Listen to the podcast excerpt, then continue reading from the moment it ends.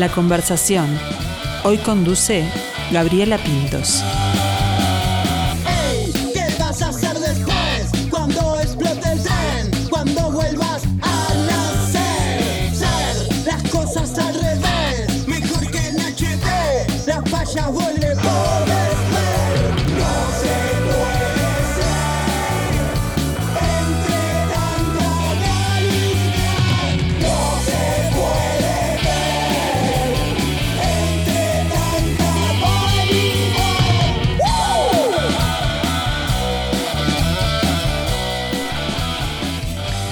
Había buenas canciones que estaban compuestas. Ya estaban los buenos riffs y una actitud revolucionaria. Que faltaba el proyecto. Y allí se fueron juntando los músicos que en plena pandemia crearon una banda que se llama Rito Eléctrico. Hoy charlamos con dos de sus integrantes, Jonás Silva y Das Gaspar, a quien tenemos en versión híbrida, uno aquí presencial y otro vía Meet eh, bueno, muy buen mediodía para los dos, buenas tardes. Bueno, buenas tardes, ¿todo bien acá, Jonás? Ahí está. ¿Y Das? Buenas tardes, acá Das, remotamente en algún lugar del universo. remotamente. Me imagino que, esto ha sucedido también en alguna juntada o en algún eh, ensayo de rito eléctrico en plena pandemia, capaz, que tenían que conectarse vía virtual. Fuimos bastante arriesgados. Sí, se juntaron igual. fuimos bastante arriesgados, lo que sí hacíamos capaz que por reuniones son las reuniones con, claro, reuniones. Reuniones de tirar la banda, tirar ideas o charlas con, con los productores que trabajamos pero los ensayos siempre presenciales. Sí, el ensayo, por lo menos para nosotros, para este tipo de música, capaz, es como que lo más lindo es ahí, con, con cara a cara, ahí. Bueno, y yo decía que, Rito nace como en plena pandemia, ¿no? Más allá de que sus integrantes ya tienen su trayectoria y tienen sus, proyectos, eh, bueno, la, idea surgió, esta creación, esta entidad de Rito Eléctrico eh, surgió ahora en, pandemia. Sí, bueno, fue una banda verdaderamente de pandemia. Este, volvía de, de gira con mi otra banda justito en pandemia, cuando las fronteras era el último bus y después la cerraban. Ese día llegué a Uruguay o llegamos a Uruguay y con la idea de hacer otra cosa. Y siempre tuve muchas ganas de tocar con Das, que es mi amigo hace unos cuantos años. Y bueno, y también con la formación, que en un principio estuvo Nacho y está Diego y, y ahora está el Beto también. Pero son con personas que siempre hubiera estado bueno hacer cosas. Y la pandemia logró esto, nos empezamos a juntar de a poquito. Ya habían algunas canciones, pero lo bueno es que el proyecto mutó a que somos una banda y que cada uno pone sus gustos musicales sobre la mesa y va variando, ¿viste? Tipo, ensayo ensayo va variando. si bien tipo tenemos como una meta o algo por el estilo o querer lograr cierto sonido para para podernos para poder tener algo propio, ¿no? Un sonido propio está bueno, la búsqueda estamos constantemente en eso, en buscar un sonido. Pero va mutando, los ensayos van mutando, está muy bueno. Bueno, ¿y por dónde va la identidad de, Rito? ¿Sí? es como parte de esa búsqueda, ¿no? justamente el ir mutando, porque en la medida que uno va como. vas pasando etapas y bueno, sí, sí, ahora qué. Y creo que estamos siempre como en eso. Este, justo también Jonás es un amigo de hace años, amigo musical y tal, y sabíamos que en algún momento nos íbamos a encontrar ahí con un como con una idea común y, se dio ahí y ahí estamos. Es lo que tiene también la música, eso de conectar este, más allá de, del género, de lo que uno esté haciendo en sus proyectos individuales, bueno, en algún momento se iban a, cruzar eh, o estaban buscando por ahí. Vamos a, contar quiénes forman parte y qué hace cada quien en la banda. Bueno, Das, te toca, Das. Bueno, tenemos a el gran Beto, Uder Feig, que es eh, el encargado en este momento del bajo y es una máquina de tocar el bajo, es un demoledor el señor y por lejos nuestro mejor músico. Este, tenemos al gran Diego, Diego Pérez en batería, que también demoledor es una palabra que le queda chica. Y después tenemos a Jonás ahí que compone, toca la guitarra, canta. Y bueno, y yo que quien está encargado ahí de meter teclas, este, y algún paisajito sonoro, alguna, alguna magia ahí que pasa por los sintetizadores y bueno, algunos pianitos, Hammonds y esas. Tenemos que decir el gran Das, porque Sí, él, muy, él- muy completo es Das. No, le queda chico él todo presentó eso. eh, grandilocuentemente a todos sus compañeros y después se puso un más humilde ahí. No, no, no sabes la clase de músico que es Das. Bueno, ¿y qué, su- siempre, ¿no? Qué surgió de esas primeras reuniones? ¿Qué era lo que tenían ganas de, de decir? ¿O qué sonidos querían, querían este, componer, escuchar, compartir? Bueno, mira, como te decía que venía de otro proyecto, estaba haciendo un proyecto muy volcado al rock and roll y al punk. Pero el punk musicalmente, no, no líricamente, por así decirlo. Y cuando pensamos esta banda y nos empezamos a juntar, es como que teníamos en mente hacer como garage, como esta canción que estábamos escuchando, se llama Después. Después, Este es una de las primeras canciones que surgió en la banda y que nos copamos. Este tiene, tiene ese ambiente garage con las teclas de DAS que hace esos Hammond y esos sonidos que están buenísimos. Y, y bueno, y empezó a surgir eso, ¿viste? Letras de encierro, de querer salir, pero siempre tirándola para adelante. Nunca tipo un Montevideo gris y siempre va a estar gris. No, no, eso no, no, no es lo nuestro. Y hoy en día estamos más en una búsqueda entre la psicodelia, el garage y ver hasta dónde podemos llegar y no quedarnos en una cosa que nos salió bien o que nos sale bien y seguir creciendo a, a- a otros lugares que a algunos nos cuesta un poco más. En mi caso, a mí me cuesta un poco más y me re divierte que me cuesta porque me hace trabajar el doble. ¿Viste? Y está bueno eso. siempre desde el, desde el sí, desde la apertura, ¿no? De, de no negarse a, a ir explorando. Claro, para empezar como que nace así de una porque Jonás ahí como que armó un laboratorio y metió músicos que veníamos de palos bastante distintos y de esa amalgama ahí nació esto que está de más. Y además, después al ir creciendo ya la criatura toda formada, como que el ir encontrando y superando desafíos, te llega a buscar el próximo, ¿no?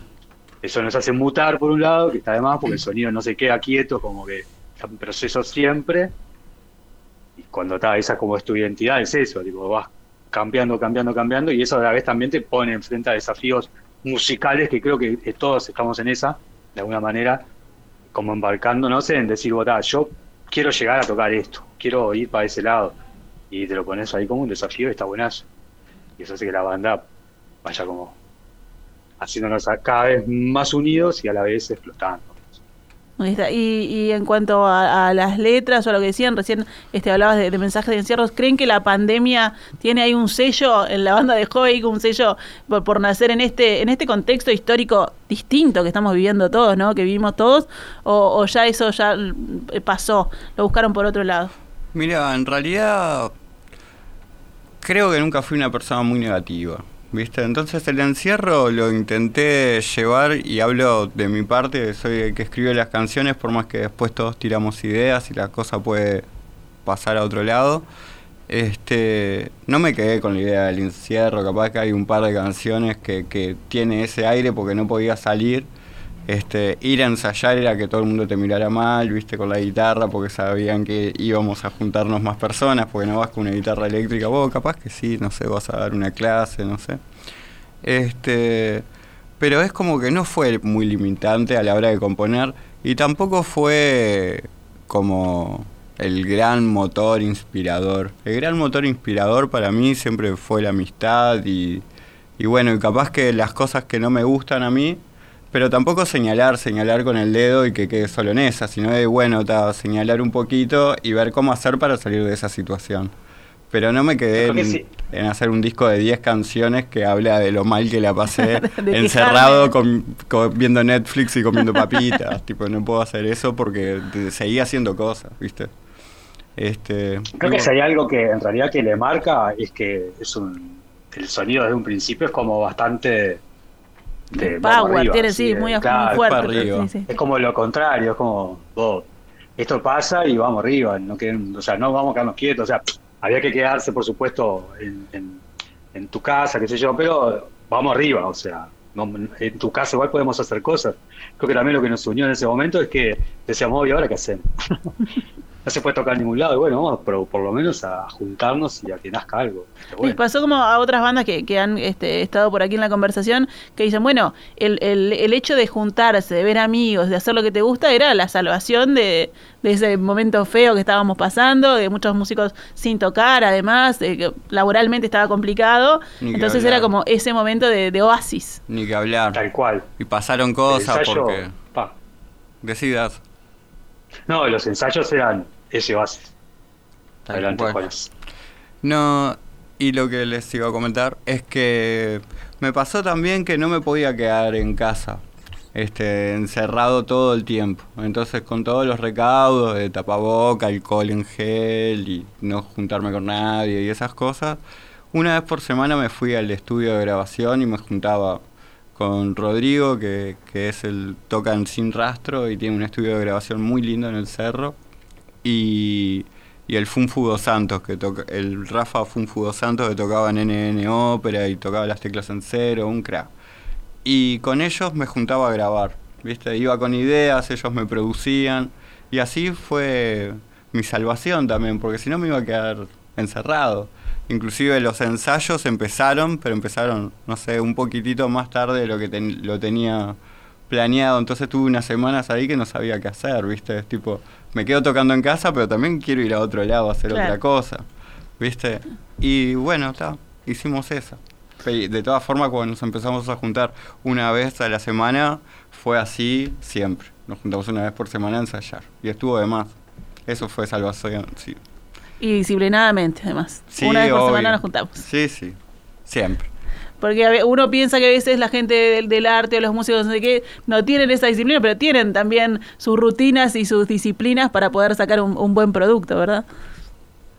Disciplina y, y, responsabilidad. Hubo un momento que yo hice una cuarentena porque estaba medio como mmm, me hisopé, cosas, o sea, todo muy correcto, pero sí, tapaboca mediante, como dijo él, una vez por semana religiosamente. Aparte era como el oxígeno de la semana. Los otros proyectos en los que yo estaba así estaban como más parados, justamente por toda esta situación. Este, tocando con Imao, aparte Lore, la, la batera de Imao, con una nena, entonces ahí como que mantuvimos otros tiempos. Y esto fue como fue el oxígeno para, para este momento.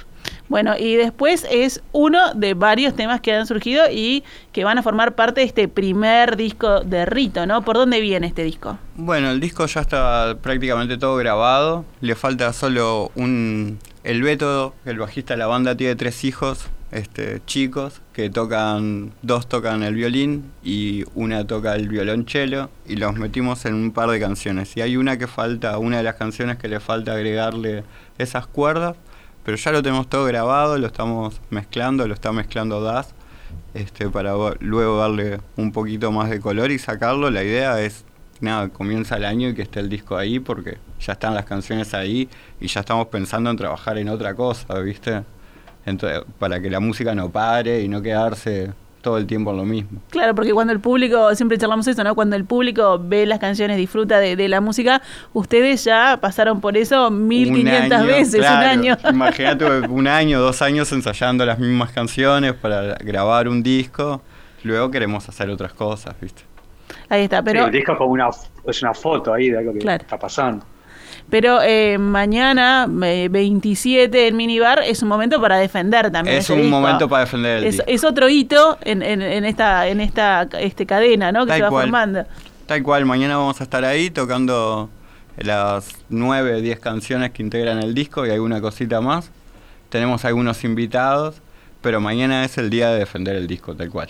Ahí está, y disfrutar con, con, la gente, que ahí se genera otra energía también, sí, distinta. Sí. Que hace pila que no lo vivimos, ¿no? Tipo, no, hace mucho, mucho que eso no se vive. Ese va a ser un gran día.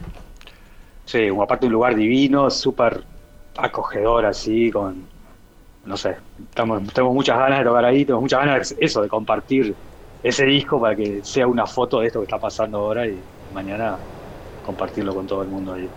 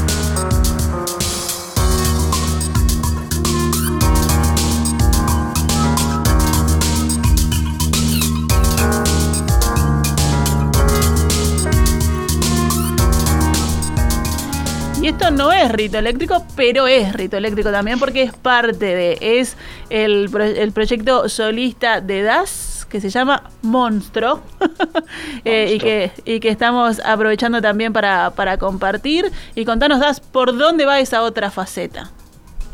Bueno, en realidad nació justo al mismo, más o menos al mismo tiempo, porque también es como es producto de la, de la pandemia y de, eso que te decía, que mis otras este, proyectos musicales estaban como medio quietos y bueno, ahí me puse a hacer como música por hacer yo por diversión, sin tener ninguna cota en cuanto a estilos, ni géneros, ni nada, que como divertidamente empezó a, empezaron a salir temas y nada, este, lo disfruto pila, toco todos los instrumentos que suenan, las baterías, los, las teclas, los tintes, yo qué sé.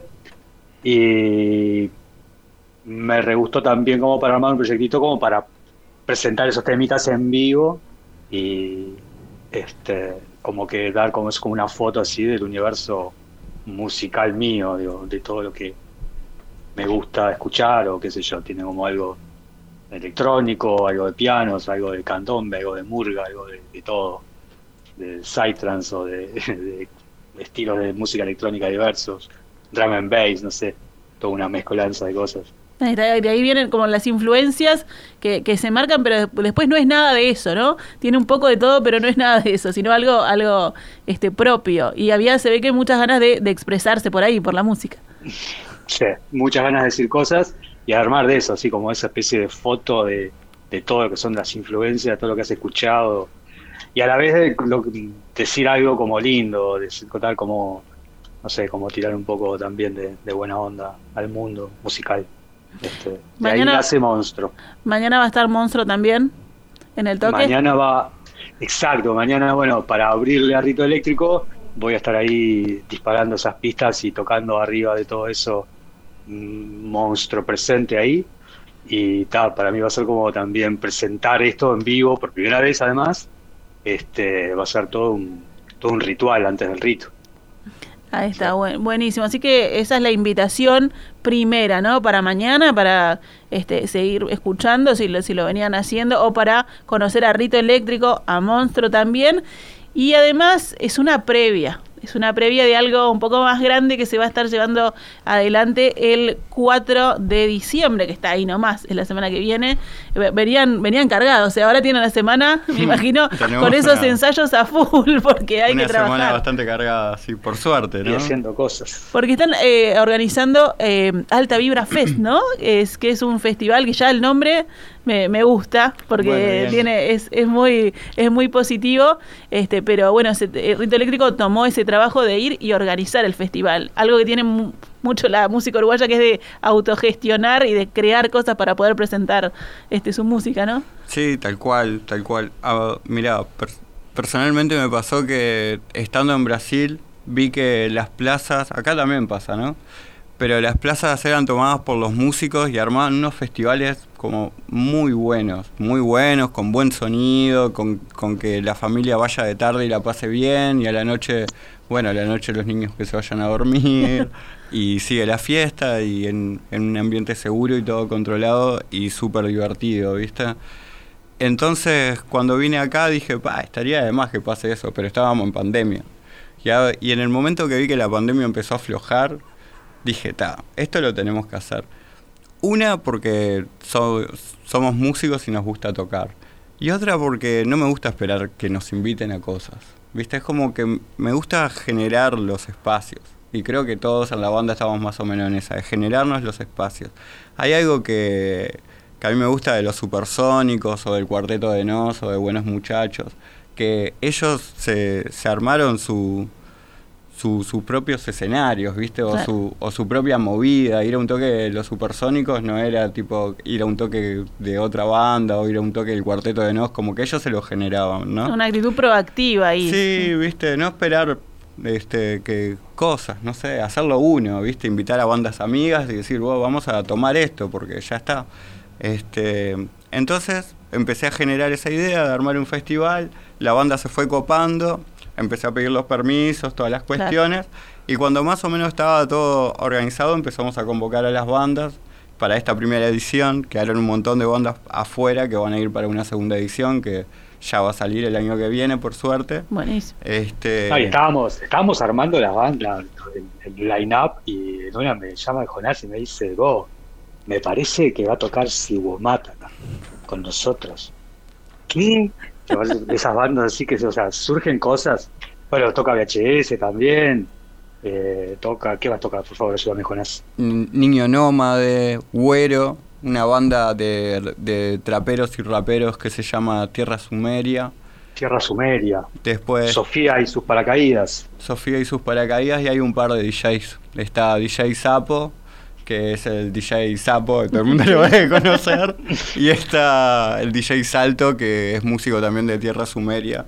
Integra una de las productoras que nos dio una mano en esto, se llama Oro Negro. Está lleno de bandas y deporte. La idea es que arranque tempranito con skate y un poco de básquetbol, este, freestyle. Y como a las 4 o 5 de la tarde arrancan las bandas hasta las 11 que termine.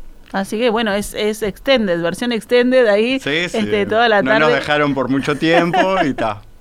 Toda la tarde Y la lugar- noche, mezclando además, este, eh, bueno, la música, el arte, el deporte, ¿no? Para, como decías vos, compartirlo en, en familia. Y me gusta también eso de, de- de mezclar géneros y bandas que hacen cosas bien distintas Todos y que se van a presentar todos juntos. Sí, sí, todos somos re distintos. Bueno, esta banda que hablaba Das, Siwomat, este, viene Pablo de Berlín y es una banda distinta a todos nosotros, Niño Nómade también, están todas las bandas me gustan.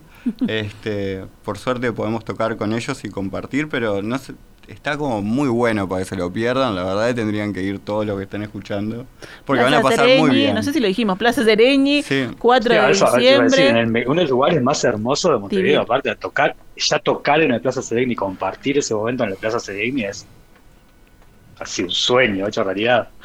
Y que tiene buena llegada desde todo Montevideo, Sí, además. sí. Se Claro, pueden acercar. Este, y bueno, y, y que, que pinta, que pinta lindo, este, felicitaciones por tomarse el trabajo, ¿no? De, de ir a, a organizar un festival que no es nada fácil, y menos en esta época, con todos los permisos, con todas las cosas que hay que tener en cuenta, ¿no? Para, para disfrutar. Van a estar ustedes, entonces, por lo que me decías, por las bandas y por lo que te gusta, en el escenario, pero también van a ser espectadores ahí disfrutando Sí, obvio, obvio. Todos somos espectadores. Y Uruguay es un país que las bandas las van a ver este, músicos, ¿viste? Entonces somos siempre lo mismo. O músicos que están por. que todavía no saben que son músicos, porque pueden haber niños que de Claro. repente ven una banda y dicen, ah, yo quiero ser como, como el tecladista o como la cantante esa, ¿viste? Y ahí, bueno, futuros músicos. Me parece que también, por ejemplo, Beto de su banda podría, podría armar esa banda con él y sus hijos. Ay, porque debe sí, ser eso- linda la juntada de esas cuerdas, ¿no? Muy no sabes lo que Queríamos son. lograr, no nos da la logística para lograrlo para este toque, pero en un momento vamos a poder presentar a, a los, a los niños de Beto tocando con nosotros, porque aparte tenemos dos temas grabados con ellos. Para los re- casi lo logramos por ahí. para el sí. próximo, para el próximo Alta Vibra va seguro. Va a surgir, va a surgir. Bueno, eh, muchísimas gracias por, por compartir su tiempo. Repetimos las dos invitaciones. Mañana, sábado 27 de noviembre, 21 y 30 horas, Monstruo y Rito Eléctrico en Minibar, allí en el mercado del inmigrante, en, en Positos, ¿es, no? Sí, es en 21 Punta de Carretas, septiembre y Coronel Mora. A un, Perfecto. a un par de cuadras del Punta Carretas, como decía Das acá. Va a estar también el Un lugar selector. divino.